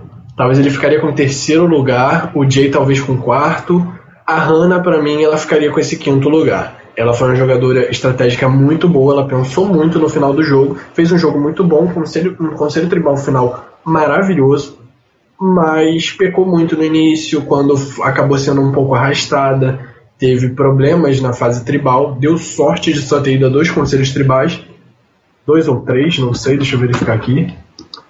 Foram dois, foram dois deu sorte só ter ido a dois conselhos, tri conselhos tribais, então eu acho que a, a Hannah para mim acaba se cortando também. E como eu já estava discutindo aqui desde o início com o Bonome, antes quando a gente já estava pensando nessa categoria, eu acho que esse prêmio fica entre o Zeke e o David. Olha, eu não sei se eu colocaria a Hannah em quinto lugar, porque, como eu falei, a edição talvez não tenha mostrado tudo que ela fez. É, mas a gente tem vários momentos, principalmente nas cenas extras que você vê que ela tá tendo bons relacionamentos ali com o Britt, com o David, com o próprio Zeke. E, aliás, eu considero que um dos motivos da eliminação e do target tão grande neles, nos dois foi justamente o jogo duplo da Hannah, que acabou entregando justamente o plano do Zeke de eliminar o David e que acabou culminando no target tão grande do Zeke. Então acho que a Hannah talvez não seja melhor porque ela justamente teve algumas falhas e uma dessas falhas eu acredito foi justamente de entregar o jogo do Zeke né, e ficar do lado do David. Levou ela para a final, mas acabou não não dando título para ela. Vamos lá. Então, você você colocaria no top 2 Zeke e David? Cara, não sei, porque eu, eu tendo a pensar no Jay também, mas o fato dele ter tido tanta dificuldade assim para se manter no jogo, por mais que ele tenha se provado positivo e um bom jogador, eu acho que ele ter deixado criar esse target nele foi muito grande. É, foi uma, um demérito muito grande. Só que ao mesmo tempo, o David e o Zeke fizeram a mesma coisa, criaram um alvo muito grande. Então eu Sim. sinceramente não sei. Eu acho que o top 3 mesmo é David, Jay e Zeke, mas qual dos três foi o melhor da temporada, para mim ainda está um pouquinho incógnito. Eu quero ouvir sua opinião um pouquinho sobre o David e também sobre o Zeke para poder talvez tentar tomar uma decisão. Olha, eu tô, eu, tô, eu tô muito nessa dúvida. A gente está aqui numa discussão em que vocês vão ouvir. A gente realmente está discutindo isso, que a gente preferiu deixar para discutir gravando para poder ser mais. vocês sentirem mais o que a gente está pensando. Mas eu acho que é o seguinte: o David, ele tem uma. É como, como eu falei, o Adam tem aquela linha irregular, aquele abalo sísmico. Vai para cima, vai para baixo. O David, ele tem uma crescente nesse jogo. Ele veio lá de baixo e foi cada vez mais subindo. Até chegar ao F4, que foi o momento ápice dele, que seria talvez ganhar a final. O Zeke, ele teve um crescimento também. Só que a partir do momento que ele teve esse crescimento, ele chegou a ter o domínio do jogo por um tempo. Eu acho que a diferença entre o Zeke e o David é que a superação do David foi gigante. Ele, parabéns para ele, porque ele, como nós já falamos, ele teve a maior superação desse jogo. Mas eu acho que o Zeke ele teve um controle do jogo tão grande, é, tudo bem, na metade da merge, que dá para dar esse título de melhor jogador para ele e tô torcendo muito para ver o que, que, ele vai fazer nessa próxima temporada. Eu concordo que de fato o David teve um crescimento fenomenal, fantástico. Ele saiu ali tipo, de minoria para um, um, dos melhores jogadores da temporada, que está aqui na nossa lista. A gente tem que lembrar que logo no quarto episódio ele salvou a Jessica contra todas as expectativas e eliminou a Lucy. Só que isso foi no quarto episódio, né? Então teve dois episódios ali que estava muito embaixo e ele teve que começar a batalhar para subir. Então analisando mais friamente, a gente vê que a saga dele começa mais antes assim, mas ele começa a subir no episódio 4 e culmina na eliminação dele justamente na, na final. Já o Zeke, se a gente parar para analisar, o primeiro blindside dele foi justamente com a eliminação da Mari no segundo episódio. Ele não conseguiu fazer nada para impedir isso, mas logo ele começou a trabalhar para mudar essas, essas coisas. E claro, como eles não foram tanto para o CT, ele não conseguiu ter uma mudança tão rápida, né? Depois eles foram ter outro CT justamente na eliminação, acho que de ninguém, né? Acho que depois já foi para mudança de tribo, porque daí quando foi sim, eliminada a Fig, já era outra tribo. Então sim. o Zeke ele começou a se provar depois que teve a, a, a né? A troca de tribos. E antes de ir pra Merge. E teve um controle até do David nessa época. Então, ponderando, eu acho que os dois têm uma história de crescimento, porque os dois começam por baixo da tribo. No caso do David é maior porque tem uma questão social de paranoia gigantesca. Então, por esse motivo, eu vou sugerir aqui, eu não sei se o Rabone vai concordar, de dar o troféu de melhor de desenvolvimento para o David e de jogador mais constante para o Zeke. Porque desde o começo ele teve uma constância muito melhor que a do David. Mas e o melhor jogador estratégico? Zeke. Zeke. Concordo com você. Eu acho que o David merece uma menção honrosa por, por tudo que ele fez nessa temporada e com certeza deve fazer em outra temporada, que ele também merece retornar e deve retornar. Provavelmente deve ter recusado essa temporada, mas o meu título de melhor jogador é pro Zeke, melhor jogador estratégico, Sprint Player, no caso foi o nome que a gente deu aqui, e quero ver ele em outras temporadas. Em outras temporadas não, né? Em Game Changers. Pra ser sincero, antes, quando eu tinha visto o nome do Zeke, eu não estava entendendo muito porque ele tinha voltado para Game Changers. E para falar a verdade, até agora talvez eu não entendo tanto porque é da Michaela. Eu acho que ela foi uma boa jogadora, mas ela não ficou nem no nosso top 5 da temporada. Mas eu vejo que o Zeke, de fato, agora analisando com calma, ele foi um dos melhores jogadores da temporada, sim. O melhor da temporada, como a gente disse. E até compartilhando uma curiosidade que eu fiquei sabendo dos bastidores, é que eles ponderaram em trazer algum dos, finali dos do top 6, né? entre eles o David e o Jay, para o Game Changer, só que houve uma recomendação médica para que esses jogadores não jogassem temporadas é, muito seguidas, né, porque elas foram gravadas bem próximas uma da outra. Então eles puxaram o Zeke, que foi eliminado um pouco antes, e a Michaela, que foi eliminada ah, Merge. A diferença, a diferença do Zeke pro Jay foram três dias de, de survival. É, só que Eu não vejo três tão desafios assim. a mais, né? Ah, isso é verdade. Três desafios a mais que o Jay teve que enfrentar. Eu, particularmente, não sou médico, não posso falar sobre nada. Se os médicos acharam que era melhor o pessoal do top 6 não voltar, pelo menos por enquanto, é ok, né? Não vou argumentar, não falar nada.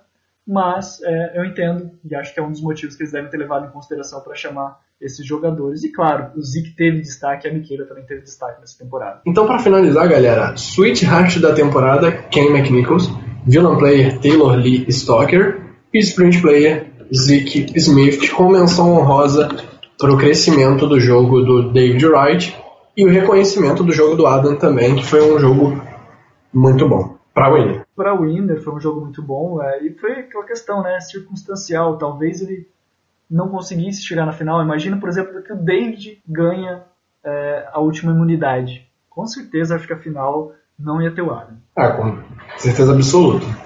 Aquilo dali era a imunidade que estava definindo a final. O David teria ganhado o jogo se chegaria naquela final. Pelo menos eu acho. Olha, vamos encerrar, porque falar de ganhador não é fácil. Eu, sabia que o Kane não ia ganhar, mas sabe, o coração pesa, a gente é ser humano também, né? É, não, sim, eu sei, eu te entendo. Ah, mas não dava para ele, sinceramente. Eu não vejo, eu não vejo o caminho para ele ter ganhado esse jogo. Mas olha, Deus de Survivor, Jeff Probst, Mark Brunette, por favor, chamem o Kane de novo, porque ele merece uma chance de, de jogar. Acho que ele volta, eu acho que ele volta. Somente se tiver um Heroes dos Venus. É, tomara, tomara. Deus ouçam. Que Jeff Probst e Mark Brunette ouçam a palavra de Rabone Medeiros. E vamos lá então, para finalizar essa, essa temporada, né, já pensando na próxima temporada Game Changers, a gente está pensando em mudar um pouco o Blindcast. A gente quer fazer o Blindcast mais interativo, a gente quer, a gente está pensando até em criar uma comunidade de, de Survivor para interagir mais com vocês. Tornar um Blindcast uma coisa mais muito mais interativa com vocês. E a primeira ideia que a gente teve foi o seguinte: a gente quer pessoas que escrevam sobre os seus participantes favoritos que estejam na temporada Game Changers, obviamente. A gente quer 20 pessoas que se declarem sua torcida para esses 20 participantes e que possam escrever um texto semanal, uma coluna semanal sobre o seu participante favorito. Então, se você gosta de escrever, se você quer, se você gosta de survival, se você quer escrever sobre o seu participante favorito e está querendo participar disso, manda uma mensagem para mim inbox, Ramone Medeiros, ou para Survival Brasil mesmo, para a página Survival Brasil, ou comenta aí no Blindcast que a gente vai entrar em contato com você para ver se isso vai dar certo para essa próxima temporada, para a gente ter muito mais interatividade na nossa comunidade de Survival aqui no Brasil. Não só isso, né, mas foi um dos motivos do que fez a gente atrasar um pouquinho a, o lançamento desse Blindcast, a gente tem muitas novidades que a gente quer lançar agora para a Season 34. Estamos até atrasados no nosso calendário aqui de coisas que a gente tem que fazer. Mas tem essa ideia e, obviamente, não substitui o grupo do Survivor Brasil, a página do Survivor Brasil, que continua sendo os nossos meios principais de comunicação e divulgação. Mas a nossa ideia é de talvez termos algumas ferramentas a mais para poder se comunicar com vocês. E não vai ser no Facebook, tá, galera? Pode ficar tranquilo, vai vir uma coisa específica aí para vocês. Fiquem na guarda. Então, para saber das novidades enquanto vocês não sabem o que vem pela frente, deixem um like aí no vídeo, se inscrevam no canal para receber novos vídeos assim que saírem com novas informações de Survivor e também do Blindcast. E tô esquecendo alguma coisa, Rabone? Tá esquecendo sim. Curte a página do Survival Brasil, entra no grupo Survival Brasil traço discussão, porque é lá que a gente vai divulgar assim que sair qualquer novidade dessa, dessas ideias que a gente está tendo para a próxima temporada. E lá você pode acompanhar discussões sobre a próxima temporada Game Changers que está vindo com tudo. E daqui a pouco sai um Blindcast é, tentando prever o jogo, aquilo que a gente faz, é, que nem a gente fez no início de Gen X vs Millennials. Ó, a gente com certeza absoluta vai ter o Blindcast zero do 34 e a gente está estudando a possibilidade de ler alguns comentários num podcast extra, talvez fazer isso, eu não sei o que vocês preferem. Então deixem aí nos comentários o que vocês preferem que a gente faça, igual vocês fizeram sobre as temporadas. Então, a gente guardou aquelas sugestões, estão pensando nela com carinho, vamos produzir para o meio do ano, com calma, sempre com a qualidade que a gente quer ter. Mas agora a gente pede também a indicação de vocês para que vocês digam se vocês preferem um podcast extra com comentários, para não ficar muito distorcido, se vocês querem, enfim, Tem mais qualquer novos? sugestão. É, qualquer sugestão. Deixem aí. É isso aí então, galera. Muito obrigado por ter ouvido esse podcast até o final. Vai ficar meio grandinho, mas vocês sabem que é a season final, então precisa ser comentado. A gente precisa destilar. Destilar não, né? Como é que se fala, porra? Destilar, a gente faz com um copo de, de whisky do É, destilar não, é. Como é que se fala? de secar. Eu- Dissecar, isso. A gente tem que dissecar todos os momentos do episódio, porque é um episódio muito importante e é o fim da temporada, né? Muito obrigado pra você que escutou até aqui no final. Bonome, quer mandar beijo pra alguém? Quer dar tchau pro pessoal? Eu, eu só quero dizer que é, Survivor Brasil e o Blindcast não apoiam o uso de drogas nem consumo de bebidas alcoólicas e nós não destilamos nada. Pô. E, mano, vai mandar um beijo, se despedir do pessoal, Ah, eu ia falar até ano que temporada. vem, mas a gente já tá em 2017. Então até daqui a pouco. é isso aí então, galera. Muito obrigado por, pra você que acompanhou o Blindcast desde o início até agora. Você que não acompanhou, os episódios estão aí se você quiser dar uma escutada. Ou se não, acompanha daqui a pouco, porque tá saindo Game Changers e eu sei que a galera vai estar muito ansiosa pra comentar essa temporada maravilhosa. Agora só uma dúvida, Rabone. É a tribo Pode. decidiu ou o júri? O júri decidiu dessa vez, né? Então bora É lá. o William. então é isso aí, galera. Beijo pra todos. O júri decidiu. Tchau.